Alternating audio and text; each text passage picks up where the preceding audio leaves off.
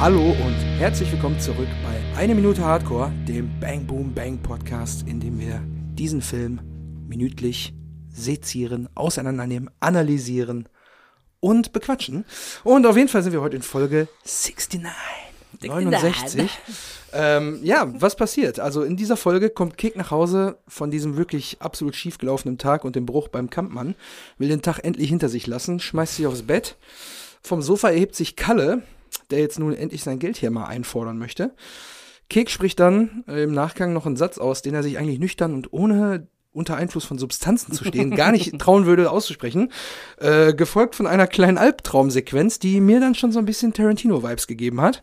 Und äh, ganz, ganz, ganz am Ende kommt dann noch ein kurzer Zeitsprung in eine neue Szene bei Tageslicht, wo wir dann eine Totale von Kampmanns Gelände kriegen, was ja mittlerweile zu einem Tatort geworden ist. Das alles, meine Freunde, bespreche ich wie immer nicht alleine, denn die Bezi ist da. Hallo. Oh, ja, hallo. Und der Simon ist am Start. Zigaretten. Was haben die denn am Stutz? Ja. Ja. Also, ähm, um mal kurz nochmal den Sprung zur letzten Woche zu kriegen. Wir sind ja so ein bisschen in die Schwarzblende rein äh, geeiert, ähm, wo dann schon im Hintergrund äh, die äh, Reggae-Musik ja schon aus der Kiffer-Szene äh, klischeehafterweise eingesetzt hat. Da haben wir ja schon ges drüber gesprochen, dass der Song von Dr. Ringding äh, stammt. Und äh, da hat der Simon, glaube ich, jetzt einen kleinen Nachtrag. Genau, gemacht. genau. Ich hatte den äh, lieben Doktor nochmal angeschrieben und äh, tatsächlich nochmal gefragt. Ähm, also drei Fragen gibt's jetzt quasi von ihm wieder als Sprachnachricht. Entschuldigung, was ist denn los? Heute aber alle Frosche mal Ja, ehrlich. Ähm, genau, und die erste Frage bezieht sich quasi dann noch als Nachtrag so auf die Minute 68 letztes Mal. Da saß ja am Ende dann der Kek, versucht sein Jolly äh, zu drehen. und es läuft äh, quasi Reggae-Musik. Da denkt man natürlich so, hm, naja, also die erste Musik, die einem natürlich einfällt zu Marihuana-Konsum, ist Reggae natürlich. Und da habe ich den äh, Doktor mal gefragt, was er denn davon hält, von diesem von dieser ständigen Verknüpfung Kiffen und diese Musik, die er macht. Und ja, hier ist seine Antwort. Ja, eigentlich ist das beides. Es stimmt und es ist nervig. Ich selber habe in meinem ganzen Leben noch nie irgendwie Ganja geraucht oder sowas. Ich habe mich bisher immer auf Alkohol beschränkt, was Genussmittel angeht, die das Bewusstsein erweitern sollen. Und ehrlich gesagt ist mir gar nicht aufgefallen, dass äh, in einer Tütenroll-Sequenz auch Reggae dann zu hören war, beziehungsweise Rocksteady, was dieser Musikstil da ist, der da gerade zu hören ist. Äh, insofern neue Erkenntnis für mich. Aber andererseits wird ja auch die ganze Zeit gerollt und da läuft eben andere Musik. Ja, nervig äh, ist es schon, da ich eben selber nicht so viel konsumiere, aber äh, es stimmt schon. Also um mich herum, ich mache jetzt seit ja, weit über 30 Jahren schon Reggae und Ska und Artverwandtes. Und da wird die ganze Zeit um mich herum gekifft. Und äh, Leute wundern sich immer, dass ich das nicht tue. Aber so ist das wohl. Ja, das war die Antwort. Äh, wahrscheinlich auch, wie für euch da draußen, etwas überraschend zu hören. nicht? Schon, ja. Ne? Aber, ja, wenn um einen rum geraucht wird, dann kriegt man passiv ja auch so ein bisschen was mit. Ja, gut, ne, das ist wohl oder übel, je nachdem, wie gut der Backstage-Bereich dann auch belüftet ist. Ne? Also, ich äh, spreche da aus Erfahrung.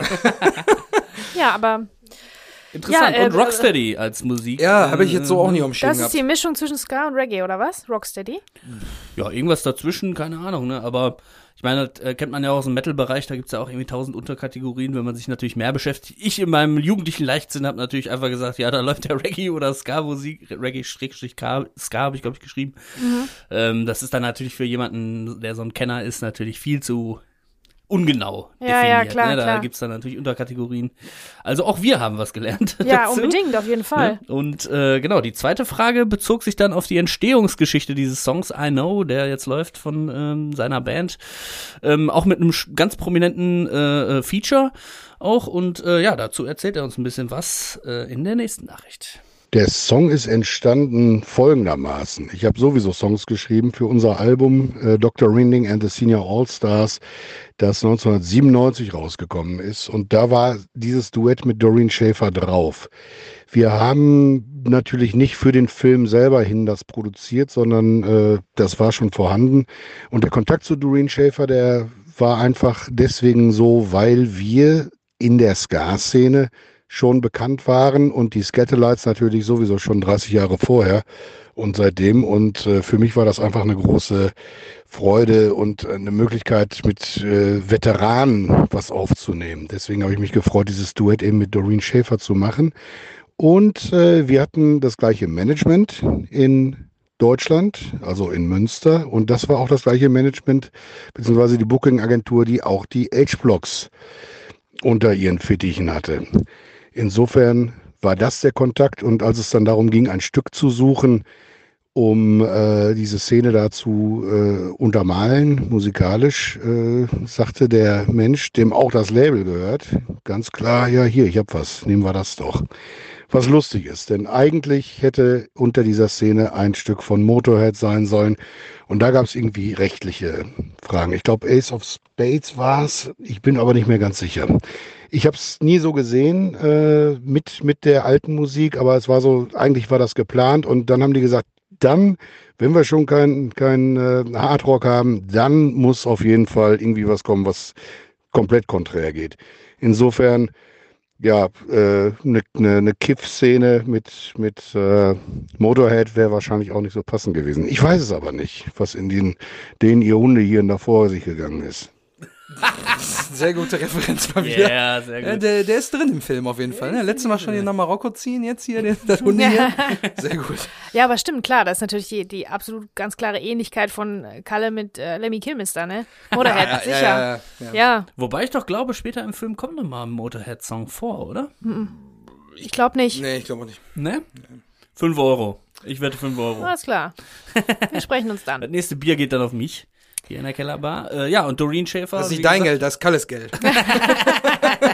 Ja, genau. Wenn ihr dann bei mir vor der Tür steht und sagt, wo ist meine Kohle? Dann sag ich, Ja, ja. äh, hab ich nicht. Die fünf Euro habe ich nicht. Äh, nee, Doreen Schäfer, also ganz große Legende. Natürlich mega cool, dass dann so ein Song, der auch noch, also mit seinen eigenen Idolen zusammenarbeiten und dann kommt er noch auf so einen Soundtrack drauf von einem Film, ist natürlich echt cool. Ne? Mega. Ja, und wir haben jetzt in diesem Fall auch die Antwort schon bekommen, die ich, ähm, was ich mich letztes Mal auch schon gefragt habe.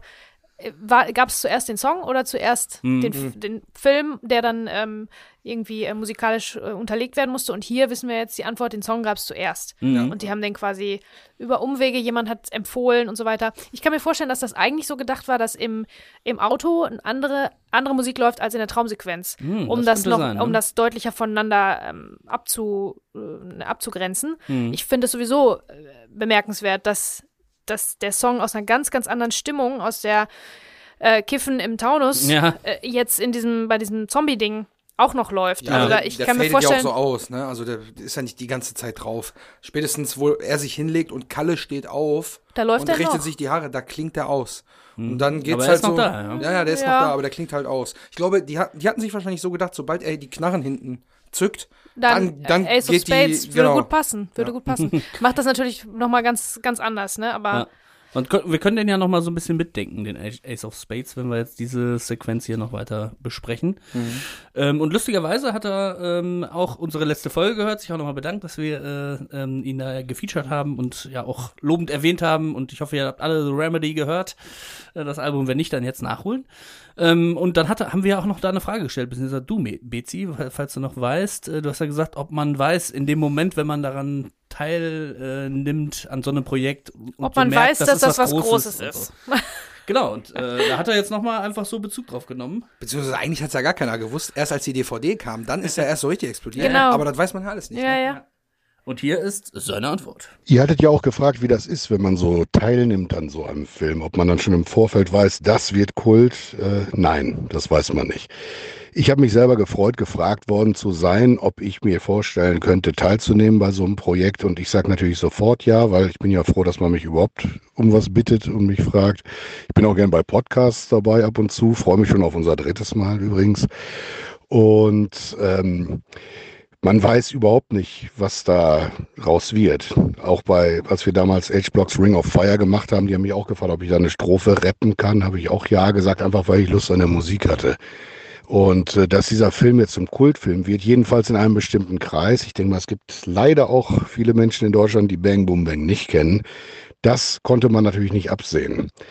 Insofern alles richtig gemacht. Ja, das kann man wohl laut sagen, ne? Alles richtig gemacht. Das glaube ich nicht, dass es Leute gibt, die den Film Ja, gibt's, also, ich, wir, wir wissen ja selber hier, aufgrund auch des Feedbacks der Community, ähm, dass der ein oder andere uns ja schon geschrieben hat und quasi den Film überhaupt das erste Mal gesehen hat, weil er irgendwie auf den Podcast aufmerksam geworden ist. Also, Ja? ja, da äh, geht nochmal ein lieber Gruß raus an die Eva. Ach so. Die hat den Film zum Beispiel vorher noch nicht gesehen. Also da denke ich mir auch nur, was? Ne, da könnte man auch wieder zitieren, was geht in denen, ihr Hunde hier vor sich.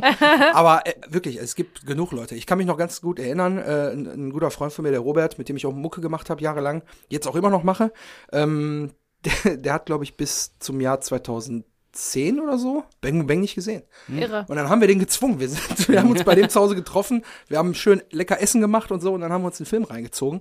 Ja, und seitdem war er natürlich auch großer Fan, ne? Ist ja, Ja. klar. Also da ist, äh, da tappt man rein in die, in die Ja, bei der ganzen, äh, bei der ganzen Verfügbarkeit von Filmen heutzutage über Ja, Netflix Wahnsinn. und so weiter, dann äh, geht so ein Film natürlich auch mal unter, der schon 20 Jahre alt ist, ein deutscher Film. da sind Leute- 20 20 Jahre. Da sind die Leute natürlich auch skeptisch, auch wenn man Ja. irgendwie Gutes, da habe ich schon mal gehört oder so. Ja, aber auch immer dieses ähm, ist ein Risiko, deutscher, sich jetzt einen deutscher deutschen Film, deutscher anzugucken. Äh, Schwierig. und So. Ja, Wie Regie nicht Til Schweiger, guck ich nicht. Na, jedenfalls nochmal vielen, vielen Dank, Ja, Onkel Doktor. ja, Herr ganz lieben Dr. Gruß. Ringling. Ja, das war Sehr, sehr, sehr sympathisch Sehr sympathisch und, ähm, aufschlussreich. Genau, dann ne? freuen wir uns auch aufs äh, dritte Mal hier im Podcast. Oder wenn nicht, dann freuen wir uns mal auf einen Gig, wenn ihr hier im Pod bist. Äh, dann schwurfen wir mal richtig ab und schlürfen mal ein Bierchen zusammen. Wenn wir wieder dürfen. Werden die Zeiten Genau. wiederkommen. ah, da wird er eh nur um den herum gegift. Ja, interessant. Ja, so, jetzt haben wir die, jetzt haben wir die Musik auf jeden Fall ähm, Genau. abgehakt. Musik, check. Ne? Und wir beginnen jetzt endlich mit unserer Minute. Ja. Äh, denn Also, wir kommen ja aus hier- einer Schwarzblende, ne? Genau, also hier ist, wir sind jetzt hier in dieser wunderbaren Traumsequenz. Die ganze Zeit schon, wissen wir natürlich von Anfang an nicht. Ja, aber wobei- er träumt. Hm, Ne? Es gibt da den Das- Punkt, ab dem es, glaube ich, die. Genau, Ja, aber genau. da können, wir- können wir gleich drüber reden. Äh, ja, Er kommt erstmal nach Hause. Er kommt erstmal nach Hause. kommt nach Hause, wirft sich hin und dann. Ähm, Verliert erstmal seinen Schlüssel. Ach so, echt? ja, Der ich glaube, lässt der den lässt den Schlüssel so irgendwie fallen. So, ja, dem Und das ist so richtig, das kennt man auf jeden Fall auch. Also kennt ich zumindest auch von mir selber. Wenn du so einen richtigen Scheißtag hattest, dann passiert dir das nämlich auch noch so. Auf, auf einen Meter bevor du den Schlüssel ablegen wolltest, lässt du ihn noch so fallen, so pff, uh, hebst du nochmal so auf. Uh. Und ich meine, wenn einer eine Scheißnacht mal hatte, dann ja wohl die hier. Also Also zum Thema. das Geldbeschaffung ist schief gegangen, der Baum ist ab, äh, du bist mega im Arsch und kommst einfach so nach Hause und bist völlig übermüdet. So, ne? Und gehst vor allen Dingen mit kompletter äh, Kluft noch ins Bett. Ne? Ja, also ja. gar nicht erst umziehen. Aber zum Thema Schlüssel fallen lassen, kann ich eine kurze Anekdote äh, erzählen. Ähm, da geht noch mal ein ganz lieber Gruß raus an meine Freundin Lara. Ähm, die ist nämlich äh, vom Feierabend nach Hause gekommen, äh, hat ihren Kram aus dem Auto geholt, Auto abgeschlossen und hat ihren Schlüssel fallen lassen. Jetzt hat sie natürlich, natürlich so geparkt, dass der Schlüssel genau in den Gully reingefallen ist. Also aber dann dieser, dieser Gittergully, ne? Nicht dieser runde mit den Löchern, Ja. sondern der Gittergully. Ah. Jetzt habe ich mir gedacht, kein Stress, das Ding kannst du ja hochheben. Ja. Und meistens befindet sich darunter ja noch so ein Fangkorb.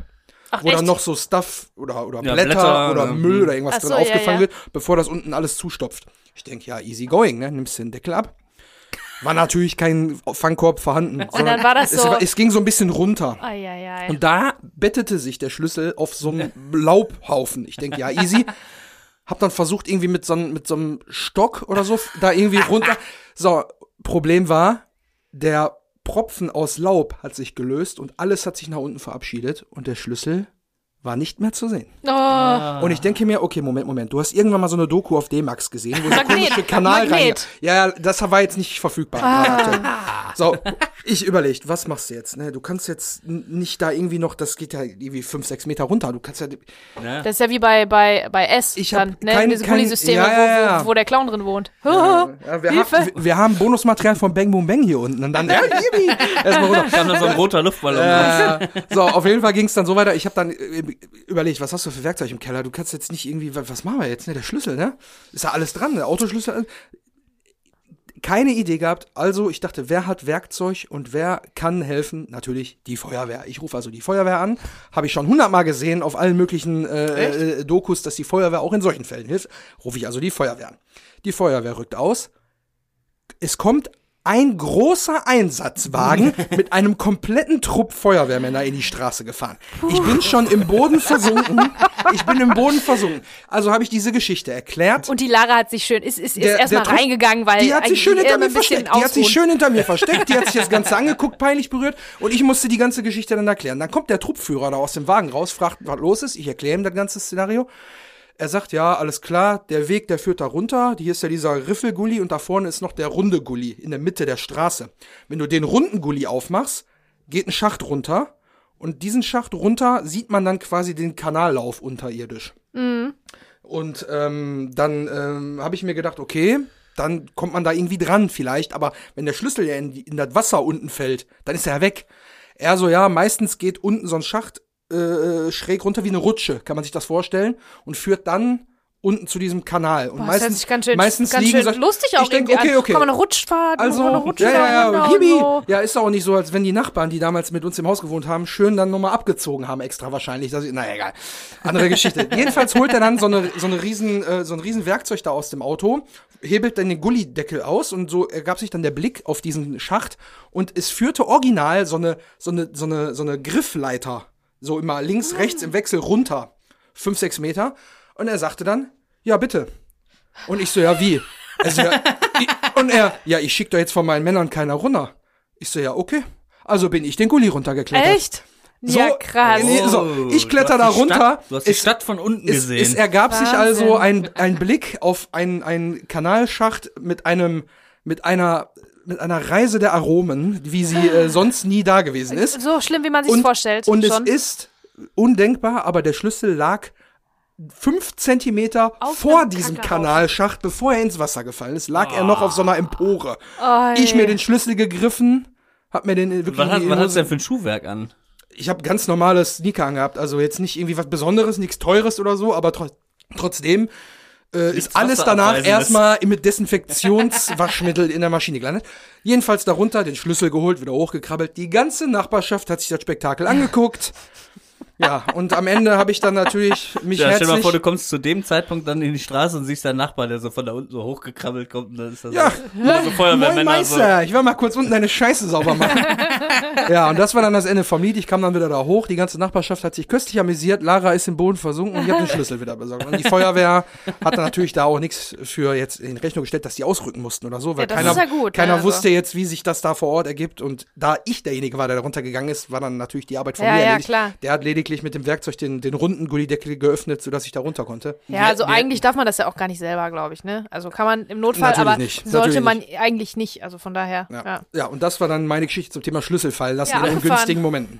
Das war eine gute, würde ich sagen. Das ja, war eine eine gute gute. Anekdote. Lange Geschichte, aber eine gute. aber hat sich gelohnt, würde ich sagen. Sehr gut. Und jetzt kriegen wir aber nochmal die Kurve hier, denn Kek kommt nach Hause und ich bin natürlich Eagle Eye Christian und schaue hier auf die Details. Kek kommt rein.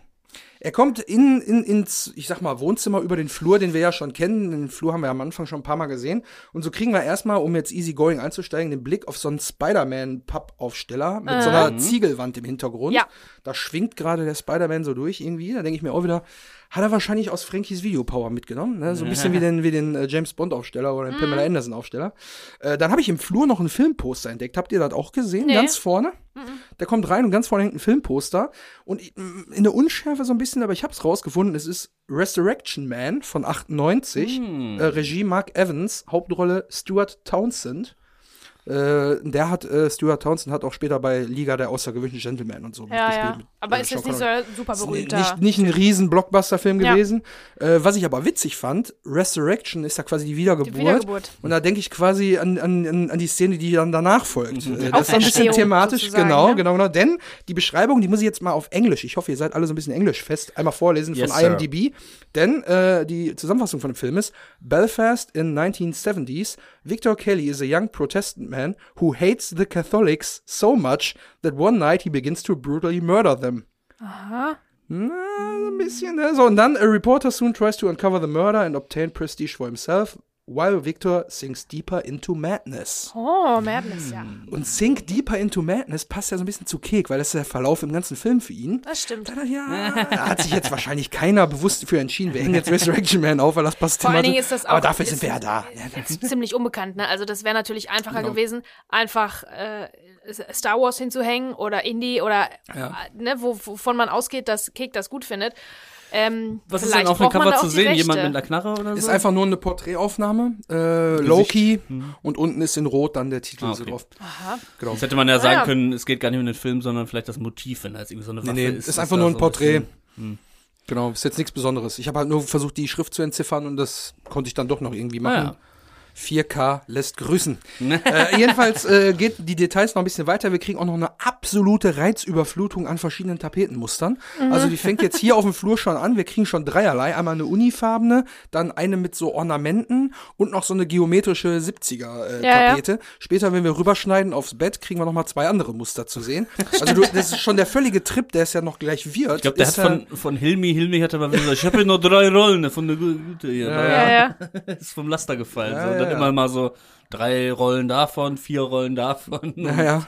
Ja, ja. Alles ist so ein bisschen sein Style, zusammen- alles das das- zusammengewürfelte, ne? passt doch einfach nichts zusammen, ne? Ja. Naja, und ähm, dann äh, geht Kek ja quasi rein ins Wohnzimmer. Wir sehen dann nochmal den, wir auch schon am Anfang besprochen hatten, diesen, diesen äh, KUK-Flipper-Automaten, Mhm. der ja offensichtlich permanent am Strom angeschlossen ist. Also ich frage mich auch, klar, man kann sein Geld für die ganzen Fanartikel und für die ganzen Comic-Sachen und so ausgeben, aber der Strom, der muss ja auch noch bezahlt werden. Ja, Wenn ja. 24-7 da zwei Flipper angeschlossen Ja. sind, ist das auch schon mal noch eine Kostenstelle, ne? Naja, und dann finde ich es halt komisch, geht's da nur mir so oder warum hat Kek seine Matratze, auf der er schläft, im Wohnzimmer liegen? Also der wohnt doch in einem Haus. Das hat ja nicht nur eine Etage, also das Erdgeschoss, sondern da ist ja noch eine Etage drüber. Hat er entweder alles so vollgestellt, dass er nirgendwo anders mehr schlafen kann, oder ist es so ein gemütlicher Faktor, dass ich sage, ich habe jetzt keinen Bock, bekifft noch eine Treppe hochzugehen und lass einfach meine Matratze, auf der ich schlafe, im Wohnzimmer liegen. Also beides ist möglich, ne? Also Kek hat ja auch bisschen, auch bisschen Anfänge von ähm, ähm, Messi-Syndrom, ne? ja. Order Ja. Vom Hoarding.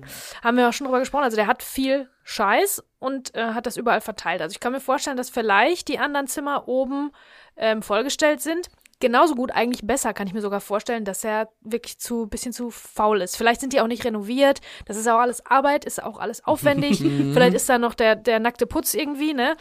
Und dann muss man erstmal Leute zusammentrammeln, um, um da ein Bett hochzutragen und aufzubauen und so weiter und so fort. Ich kann mir Das schon hat er vorstellen, wahrscheinlich dass er schon sich gekauft, unten es steht aber eingerichtet hat. irgendwo einfach rum und wartet darauf aufgebaut zu werden. Genau.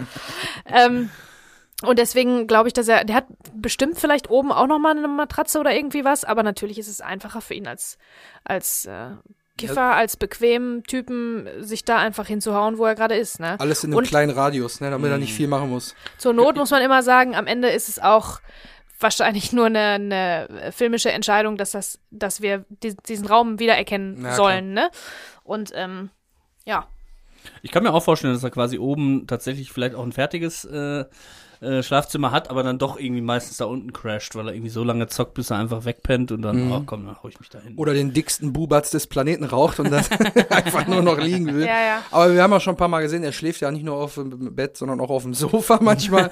äh, von daher gut, also einfach nur Das Faktor ist seine. Superpower, er kann überall schlafen. Genau. ja, das ist ja der versumpft da halt so ein bisschen, ne? Seine Bude ist so ein bisschen sumpfig irgendwie. Genau. Und ähm, wir haben jetzt äh, folgende Szene, denn er lässt sich jetzt in voller Montur aufs Bett fallen. Ne? Also warum soll man sich jetzt großartig umziehen nach so einem anstrengenden Tag?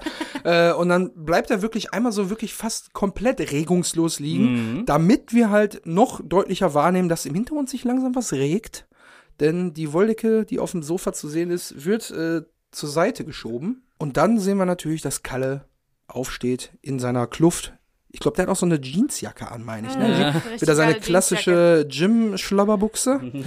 und ähm, dann äh, ist mir aufgefallen, er steht halt so auf. Er erhebt sich er- sozusagen. ja, ne? genau, Das ist ja er- gar kein Aufstehen, das ist ein äh, er, Erheben, ein Auferstehen praktisch, ne? Und dann Ein Resurrection. Ja. fährt er sich einmal so durchs Haar und dann passiert dieser gleiche Fukuhila-Schlackerer, Ja. den er auch bei Mando am Anfang gemacht. Ne?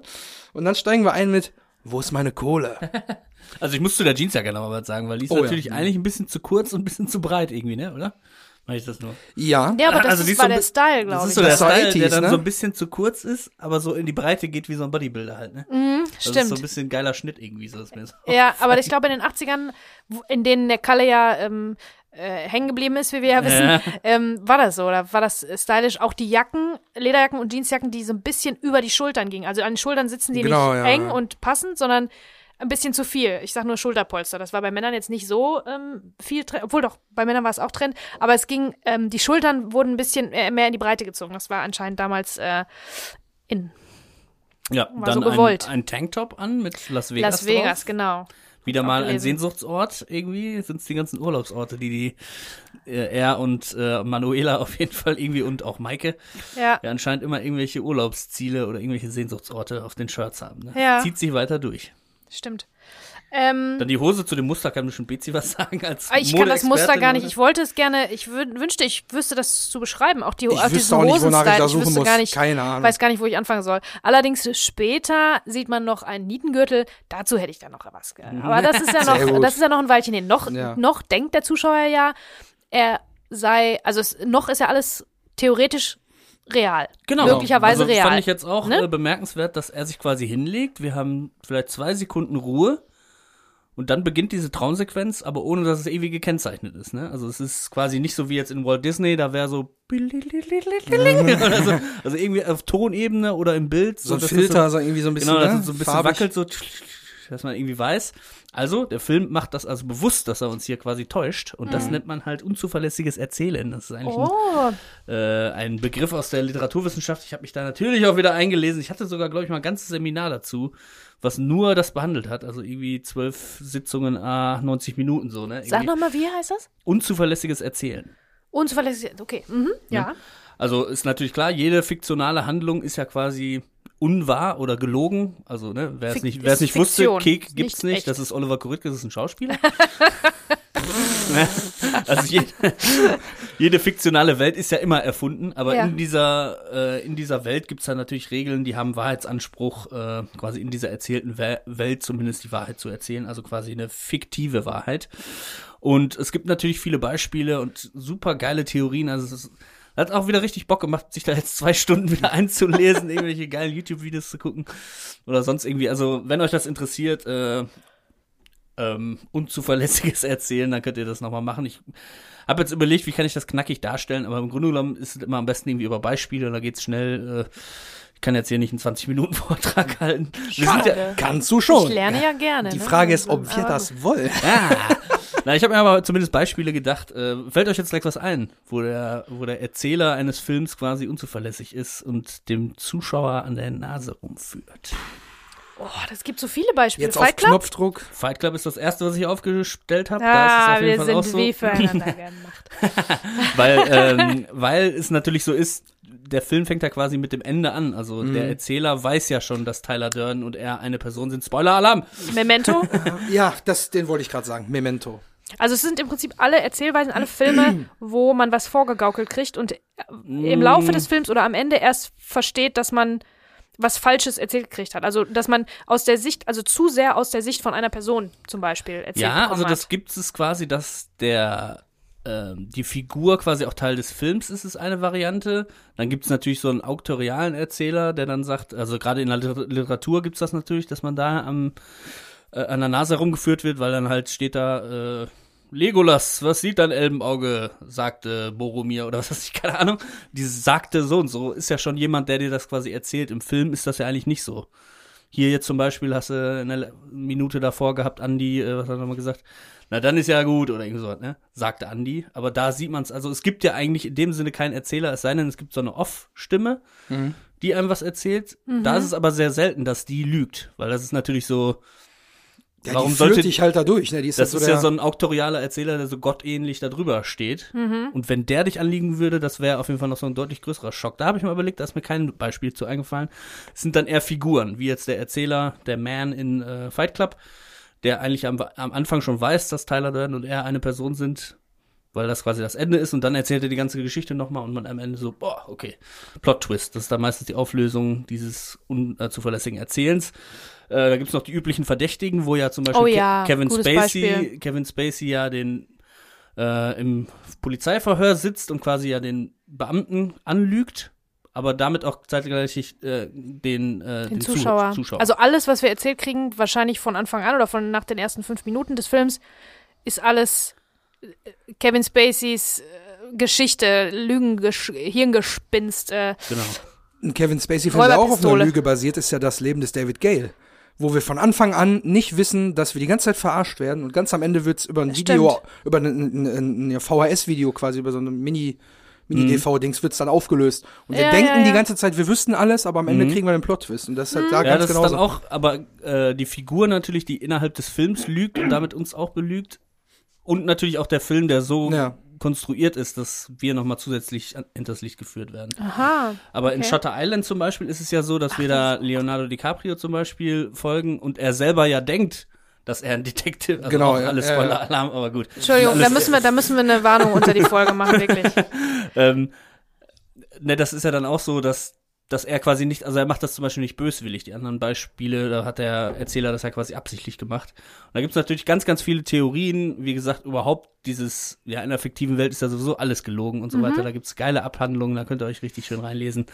Äh, ich denke mal, die drei Beispiele sagen jetzt so drei Seiten dieser Und- Medaille irgendwie. Ich hab's schon wieder Unzuverlässiger vergessen. Unzuverlässiger Oder Erzähler. Unzu- Im Film ist Erzähler. es ja nicht eigentlich das, der unzuverlässige Erzähler, weil es den ja meistens nicht gibt, oder ist es nur auf Stimme? Oder heißt es nur unzuverlässiges Erzählen? Mhm, alles klar. Das Aber gibt es auch Wikipedia-Artikel zu, äh, da werdet ihr dann merken, wenn ihr den gelesen habt, so, ah, okay, äh, wie soll man das jetzt knackig zusammenfassen, weil es ist sehr filmtheoretisch, aber macht auch echt Bock.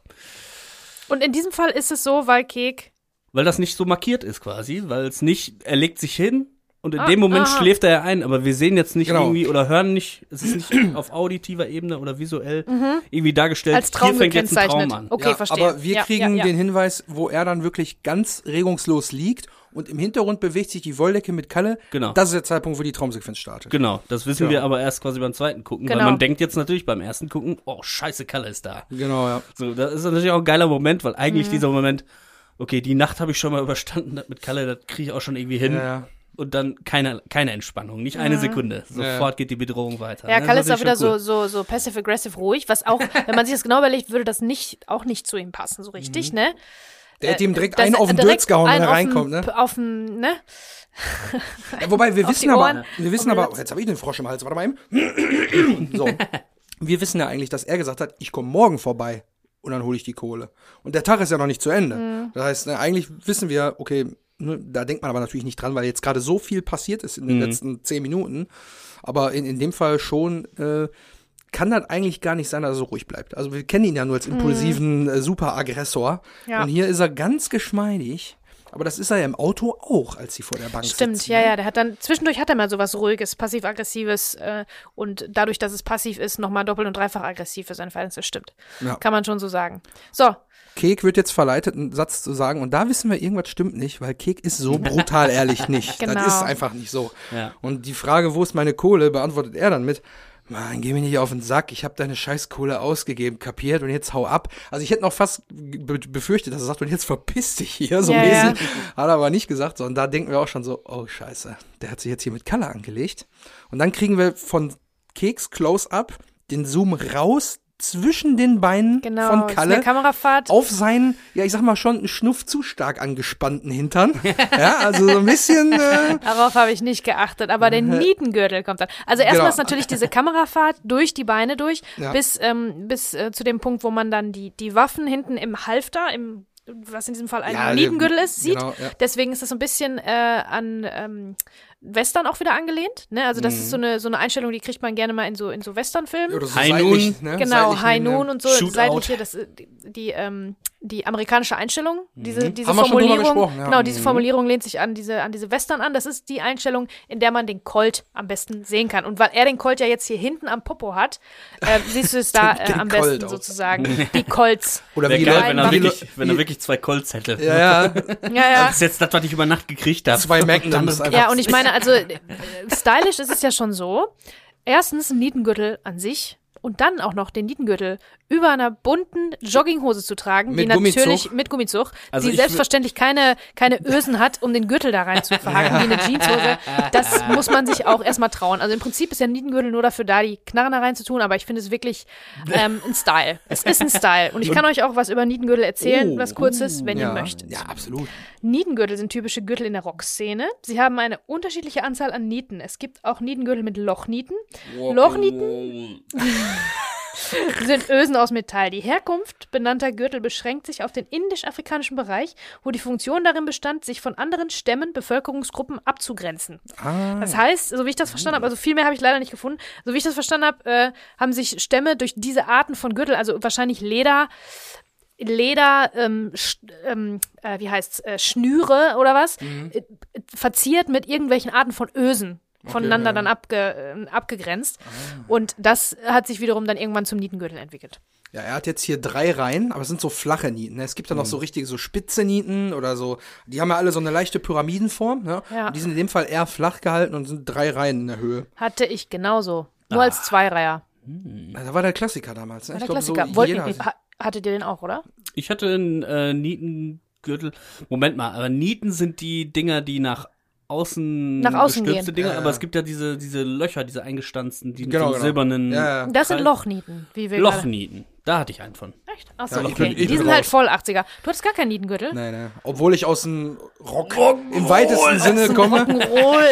Äh, nee, hatte ich nicht. Ich war nie für so fancy, shiny Zeugs. Ich Hm. bin auch ein absoluter, also nicht Hasser, aber ich kann mit Schmuck halt auch nichts anfangen. Echt. ja.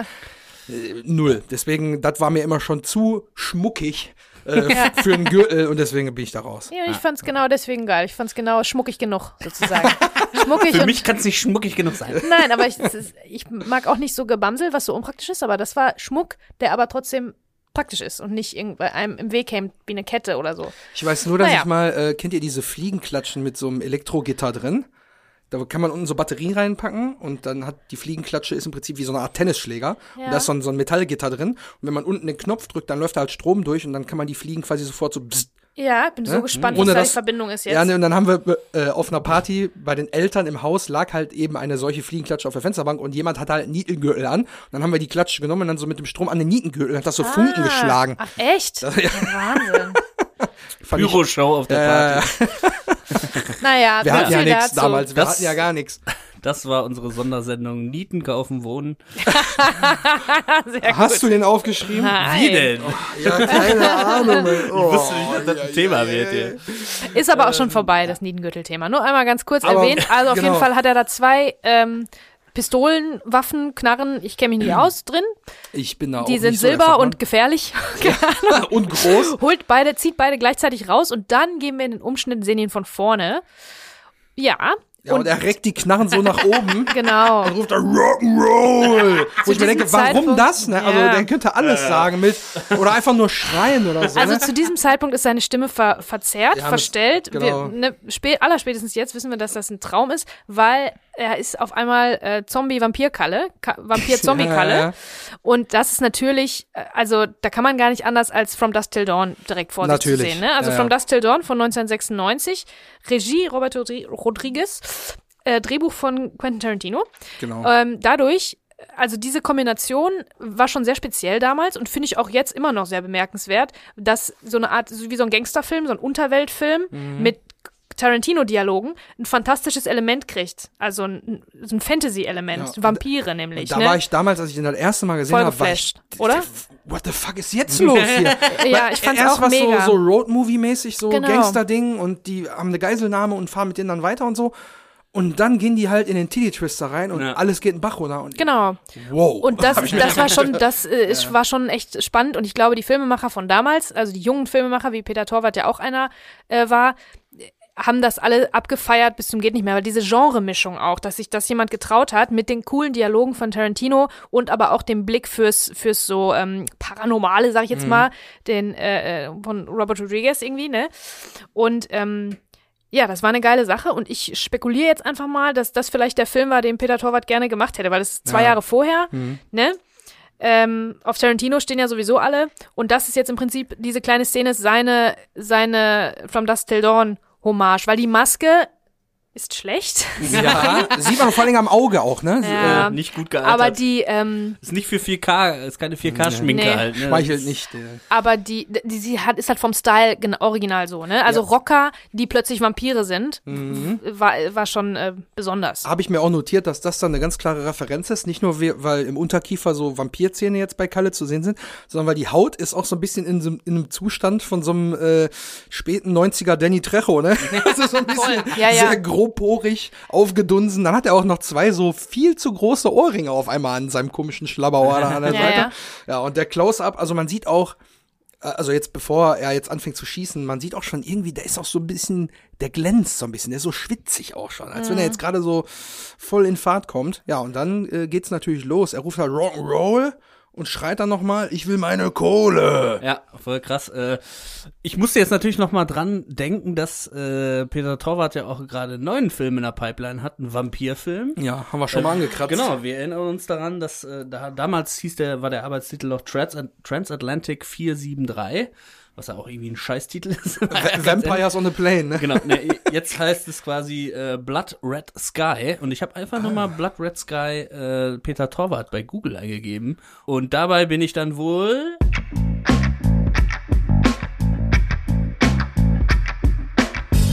Im Internet falsch abgebogen.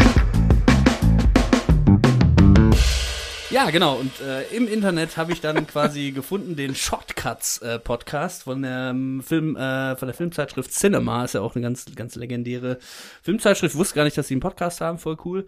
Äh, Peter Torwart quatscht eine Stunde. Mega cool. Ist auch erst äh, aus dem November 2020 jetzt tatsächlich.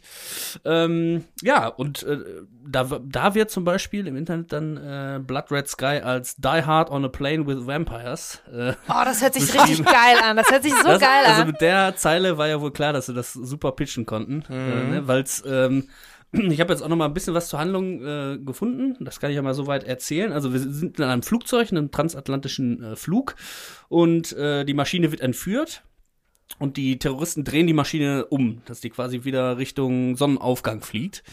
Was natürlich äh, einer Person auf diesem, auf den, in diesem Flugzeug gar nicht passt. Das ist nämlich eine Vampirin. Oh, Äh, die nämlich äh, quasi, ähm, ja, und dann, also Peter Torwart kam diese Idee halt, als er selber in dem Flugzeug saß und dachte dann so, boah, wenn der jetzt umdreht und so und ich wäre ein Vampir, dann hätte ich ja jetzt voll das Problem. Hat er gesagt, voll geil. Aber dann habe ich mir gedacht, vielleicht habe ich ja gar nicht das Problem, sondern die Entführer. Uh, Ja. Sehr gut. Äh, und die Vampirin ist tatsächlich nicht alleine an Bord, das kommt dann noch dahin. Er hat dann auch so ein bisschen nochmal filmtheoretisch erklärt, dass er den alleine ein bisschen äh, platt fand, die Idee, aber er da schon irgendwie seit 19 Jahren äh, dran rumschraubt. Also echt krass, ne? Also, oder 16 Jahren, weiß ich jetzt nicht genau, aber auf jeden Fall gab es schon ganz oft ja auch äh, Förderzusagen, dann ist die Förderung wieder zusammengekracht und dann gab es sogar auch einen amerikanischen Partner, dann war er in Cannes und hat den schon fast so gut wie verkauft gehabt. Irgendwie fünf Anläufe gemacht, immer es nicht ist, geklappt. Es ist ne? schon speziell. Es ist wirklich von Dust Till Dawn im Flugzeug 20 Jahre später. Da muss man erstmal, das muss man auch schon erstmal hinkriegen, ne? Ja. Ich bin gespannt. Ja, und äh, dann, äh, genau, also als dramatische Komponente kommt dann hinzu, dass ihr Kind dabei ist, ihr Sohn quasi, der aber nicht weiß, dass sie ein Vampir ist. Und der kriegt halt eine, äh, wie sagt man, Bone Trans... tr- tr- ähm, Äh, ähm, Bone Marrow- Knochenmarks, Knochenmarkspende, Knochenmarksspende. genau. in Amerika irgendwie. Ähm, und deswegen will die natürlich auch, dass, der, dass das Flugzeug rechtzeitig landet und so, ne? Und da gibt's jetzt sogar, von 2015 hat er nämlich einen, äh, äh, einen kleinen Action-Sequenz schon mal gedreht. Könnt ihr auf der äh, Facebook-Seite von Blood Red Sky äh, sehen oder auch auf YouTube. Äh, quasi eine Action-Promo-Szene haben sie schon mal gedreht mit der Ehefrau von Peter Torwart auch in der Hauptrolle dann quasi als die Vampirin. Und die sind quasi so in so einem Cargo-Raum, wo in der Mitte ein Auto steht und die kämpfen dann da um das Auto herum, weil links und rechts ist da ganz wenig Platz. Da sind dann noch Hunde, die da quasi im Hintergrund bellen, weil die ja äh, dann unter Deck müssen quasi im Flugzeug. Und ich sag mal so viel zum Spoiler, der Hund bellt am Ende nicht mehr, weil die Dame Hunger kriegt. ähm, und das Oh endet dann damit, dass der Sohn dann sagt, kommt rein und sie so gerade den, den Terroristen quasi aufgefressen hat und dann dreht sie sich um und sagt, Mama? Boah, Mega geil. Gemacht wird das Ganze jetzt tatsächlich von Netflix London. Ach krass. Also okay. irgendwie mit Christian Becker, der da auch voll überzeugt war von der Idee. Äh, die haben jetzt eine alte Connection da irgendwie äh, zusammengekriegt und über Netflix London, deswegen ist da auch eigentlich nicht mehr äh, äh, Moritz Bleibtreu war da irgendwie für vorgesehen und keine Ahnung, so die großen Okay, deutschen okay, Stars. ja. Jetzt ist halt so eine internationale Nummer auch. Ach so, also kann man schon auch damit rechnen, dass vielleicht internationale Stars da irgendwie. Äh, Äh, ja, es ist einer oder von. dass es auf Englisch gedreht ist sogar? Es ist, könnte sogar sein, dass es auf Englisch gedreht wird. Aha. Also auch teilweise in Tschechien gedreht und so. Also Alexander Scher ist da, der den Gundermann gespielt hat jetzt in dem Ah, ja. äh, Andreas Dresen-Film. Äh, ansonsten einer von Game of Thrones, der da von diesen äh, äh, Nord, Nordland. Bin ich raus. Ich habe Ja, okay. Shame on me, aber ich habe nicht eine einzige Sekunde Game of Thrones geguckt. Ja, ich habe jetzt hier noch ganz, ganz, ganz, ganz viele Notizen, aber wir sind heute natürlich echt schon sehr viel abge, abgeschweift. Ne? Ich weiß es gar nicht. Kann man sagen. Ich ka- kann noch die Geschichte erzählen. Also hört euch den Podcast einfach an. Aber wo wir jetzt bei From Dust Till Dawn waren, Peter Taubert war auf der Premiere damals, der Deutschland-Premiere, äh, in München. Also der durfte als Filmstudent damals in München schon zur Pressevorstellung gehen. Hat den da gesehen und gesagt, boah, wenn hier die Premiere ist, ich muss den noch mal sehen. Ich gehe da hin, ich schleich mich da rein. Hat sich dann einen Anzug angezogen, ist durch den Hintereingang einfach ohne Der Einladung. Klassiker. Irgendwie, also, ja, da war damals, war das noch so, ne? Heute wird Ja, das alles gar ja. nicht mehr gehen und so. Damals bist du einfach irgendwie in die Hintertür gegangen, hattest einen Anzug an, hat keiner mehr gefragt, ob du eine Einladung hast oder nicht. Und dann hat er den Film nochmal gesehen, war voll begeistert. Äh, dann lief er halt raus aus dem Kino und hinter ihm hört er so zwei Leute Englisch sprechen, dreht sich um und es ist Robert Rodriguez und Salma Hayek. Boah. Und er so, boah, da musste ich die Chance ergreifen, habe ich den natürlich angequatscht, hab gesagt, äh, ich bin hier Young Filmmaker und so, such an ins- Inspiration und so, hat den voll voll gelabert, hat so gesagt, boah, voll cool und so. Und dann hat Robert Rodriguez gesagt, ja, kommst du mit zur, Pa- bist du auch gleich auf der Party oder was? Er so, nee, ich habe gar keine Einladung. Ich so, ja, klar, kommst du mit, komm. Dann ist, Oh, er mit den, ey, das wird ja immer besser. dann ist er quasi mit denen in den Bus gefahren, dann hat er sich da richtig eingesoffen, war auf der Tanzfläche, zwischendurch hat Robert Rodriguez immer so zugeprostet irgendwie. Ja, und dann plötzlich kneift ihn jemand in den Hintern und, wird ja und, er dreht, und er dreht sich um und da steht Salma Hayek und irgendwie so eine, er meinte, das war quasi so, So, ich die dachte, er, er wird dann aufgeweckt mäßig so. Deswegen habe ich jetzt gerade gedacht, so, oh, Mann, noch eine Story, Alter, noch was, nur ein Traum oder was? oh, unzuverlässiges Erzählen Ja, auf dem ja, Podcast. Das ist sehr gut, ja sehr gut, sehr gut. Nein, aber es war ein Salma Hayek und er meinte, das war so die weibliche Variante von Harvey Weinstein, also so eine eklige, So eine Cougar-Wife, so eine eklige, ne? so, so, äh, und beide haben nur so gelacht und er weiß bis heute halt nicht, ob ihm Salma Hayek mal in den Hintern gekniffen hat. Naja, ich würde es aber, naja, an seiner Stelle würde ich so erzählen, dass es natürlich Ja, Selma Hayek war, ne? Er hat es auch so gesagt, ich werde es nie wissen, aber ich gehe davon aus, dass sie das. Geil. Also, mega geile Geschichte. Ähm, ich weiß nicht, ich habe sonst auch noch ein paar andere Sachen, da geht's noch darum, Filmdreh, Bang, Boom, Bang und so weiter. Aber vielleicht spare ich mir das auf, wenn wir mal vielleicht noch mal in einer Minute nichts haben, weil wir haben Würde heute ich sagen, echt würde ich viel, sagen, äh, ja, abseits dieser Minute erzählt. Also ich hab, bin jetzt hier bei Stimmt. Punkt drei von sechs Ja, dann lass uns das auf jeden Fall. Aber das ist auf jeden. Fall eine gute Geschichte und, und, und, äh, From Dust Till Dawn, da kamen wir jetzt. ja, an. ja, das genau. muss, ich ja jetzt muss man, erzählen, äh, muss man schon erwähnen, das kann man, kann man nicht, äh, kann man nicht unter den Tisch fallen lassen, dass das wirklich die From Dust Till Dawn Referenz ist. Aber hat, denn, aber hat denn Peter Torwart irgendwas im Audiokommentar gesagt, dass, weil irgendwie Wollte ich so. gerade sagen, hätte ich lustigerweise, jetzt, hätte ich jetzt da gedacht, äh, vielleicht kam das auch darin vor. nein, der- lustigerweise ist im Audiokommentar davon nicht die Rede gewesen, aber ich habe trotzdem was Kleines. Audiokommentar. Betty.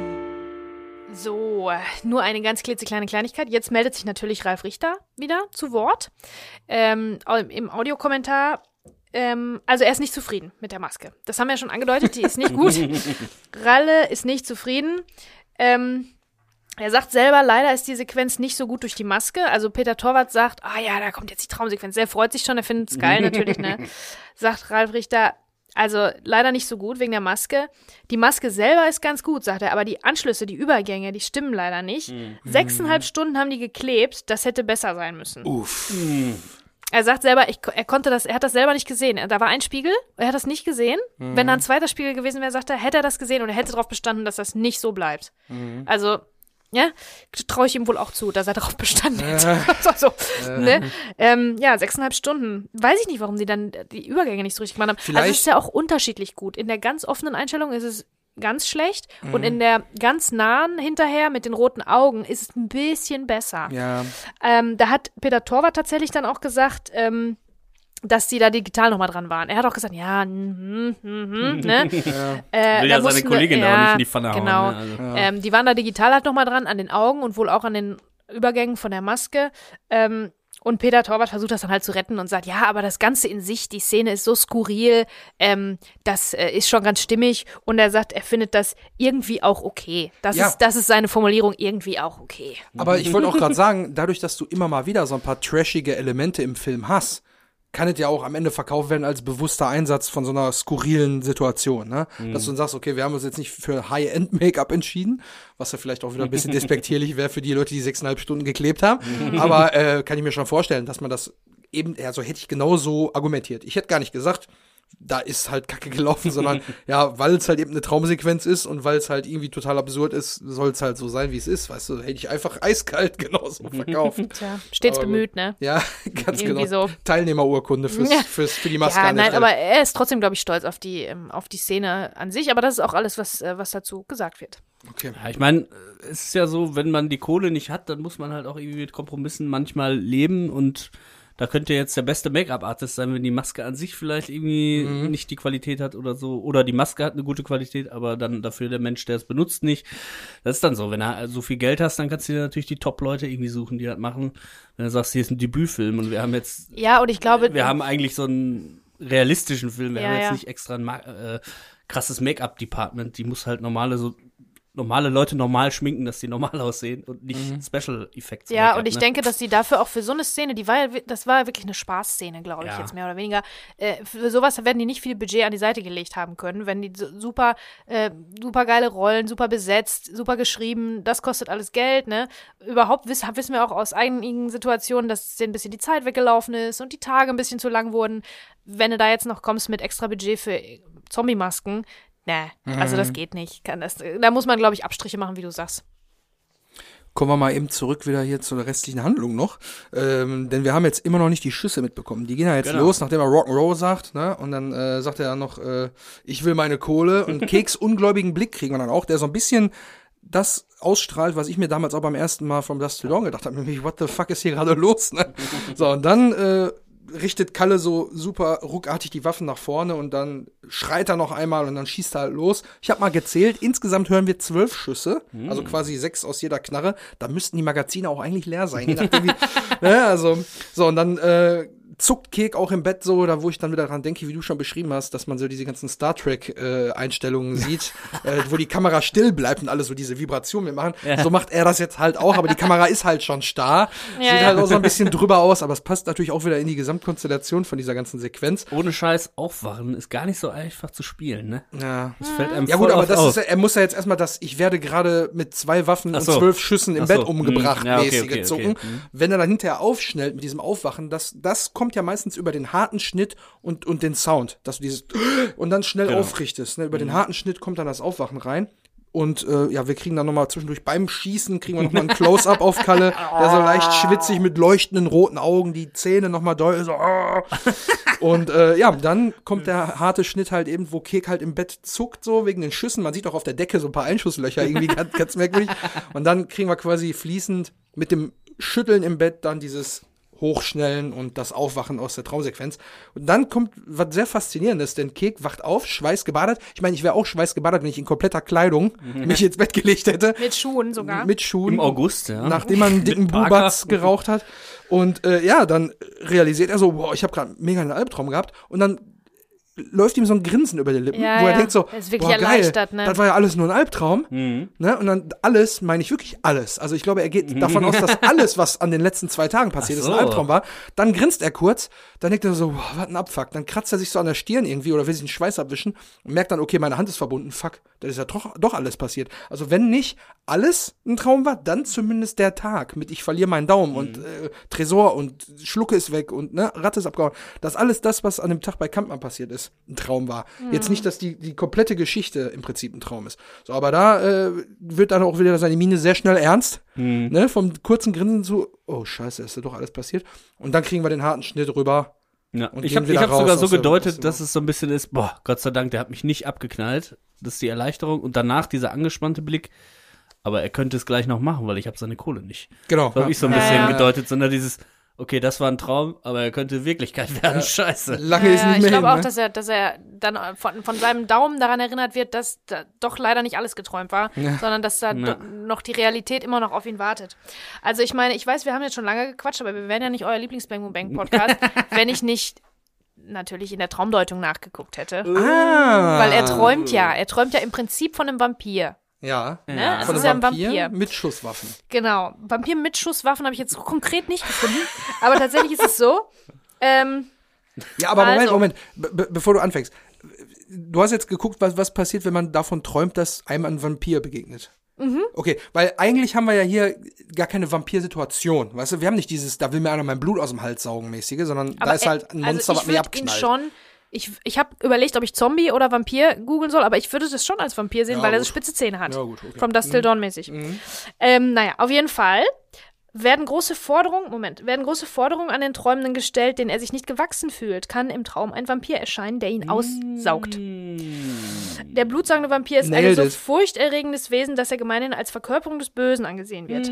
Altindische Traumbücher verstehen ihn als Warnung vor eigener Gutmütigkeit, die von anderen ausgenutzt wird. Also das ist so ein bisschen so ein Energie, das habe ich auch öfter gefunden, ähm, dass man, das, wie, das ist wie eine Warnung davor, sich ausnutzen zu lassen, weil Vampire im Prinzip einen aussaugen, einem die Lebenskraft so- Es gibt ja so Energiemonster, sagen wir mal, ne? Leute, mit denen man, die- einem die Energie einfach rauben.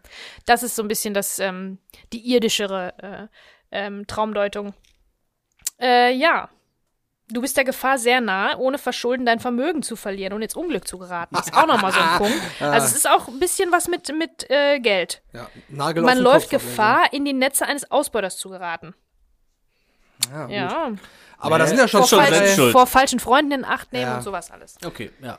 in erster Linie hat er sich ja in die Lage gebracht, aber trotzdem dieses ganze, der Gefahr sehr nah und so, Mhm. Gefahr droht und so, das passt ja alles. Ne? Alles Genau. Des Bösen. Und hier ist noch, ist ein guter Bekannter der Vampir. Man sollte sich vor den Absichten dieser Person hüten. Das hätte ich, glaube ich, gar Ja. nicht nachsch nachschlagen müssen. Das Ja, wäre ich das, vielleicht sogar so äh, drauf gekommen. Ja, Ja. ja, Ja. krass. So ist mal wieder er will seine Kohle. Ja, und jetzt ist er eigentlich, also mit dem Schnitt, dass wir jetzt quasi da diese ganze absurde Situation verlassen. Wir gehen raus und sehen halt das äh, Gelände von Kampmann, wo ja wirklich reges Treiben herrscht tatsächlich. Ne? Also Mhm. Leute auf dem Hof, Leute Neun, davor. neun bis zehn Leute, die davor Ja, stehen. Schaulustige. Da denkt man, wo kommt die denn her? Ne? Genau. Also eigentlich sind wir ja da in einem Industriegebiet, aber in Unna spricht sich da drum. es Hast du ist schon gehört? Wahrscheinlich Kampmann, bla bla bla. irgendwie. Dienstag früh oder so. Ich weiß gar nicht, welcher Wochentag ist. Wissen wir das? Ich glaube, das war doch Montag auf Dienstag oder so. Genau, also irgendwie mitten Ja. in der Sonntag, Woche. Sonntag ist das Sonntags Spiel. war die Vereinsfeier. Ja. Nee, nee, nee, dienstags war die Vereinsfeier. Dienstag auf Mittwoch ist es. Dann sind wir Genau. jetzt mittwochs das heißt, morgens. Mittwochs morgens, ne, alle fahren zur Arbeit irgendwie und Ja, da ja passiert sein, ja da auch nicht viel in Unna. Da finden das natürlich alle ganz spannend und so. Industriegebiet, dass dann die Büros, die angrenzen, die gucken da Ja. drauf, da ist ein riesen Loch in der Wand. Äh, Aber überall diese- Polizei. Diese Kamerabewegung, die da jetzt passiert, also wir sehen eine totale und dann eine Kamerabewegung rückwärts übers Dach vom Taunus, so Genau. eine, wie eine Kranfahrt. Da ähm, sind wir aber im Prinzip schon am Ende. Genau. Und das ist, da das auch wirklich so eine neue, andere Situation ist, sowohl farblich als auch von der Stimmung, als auch von allem, würde ich meine Notizen auf die nächste Woche Ja, äh, verschieben. sehr gerne. Ja. Ich möchte nur noch mal kurz zurück in Keks äh, Schlafgemach, Mm. äh, also privat, nein. äh, denn mir sind da natürlich auch wieder ein paar Details aufgefallen. Wir kriegen nämlich die Aufwachsituation relativ nah, dann kratzt er sich so einmal an der Stirn, realisiert, oh scheiße, der Daumen ist ja wirklich ab. Und dann geht die Kamera auch ein bisschen raus. Und dann Mhm. Genau. sehen wir äh, rechts neben ihm so, einen- so einen Nachttisch, so einen Beistelltisch. Ja, da habe ich noch gehofft, dass du was sehen Zwei kannst. Ablagen, äh, eine oben, eine unten. Da ist, ist alles vollgestellt. Ne? Es gibt keinen freien Bereich mehr auf diesem, auf diesem Nachttisch. Da steht eine Lampe drauf und diverses, diverses Zeugs. Und da sind mir ein paar Sachen aufgefallen. Oben mittig drauf sind noch ein paar Fastfood-Verpackungen. Mhm. Unter anderem habe ich dann noch mal gesehen, da ist ein Karton vom McRib.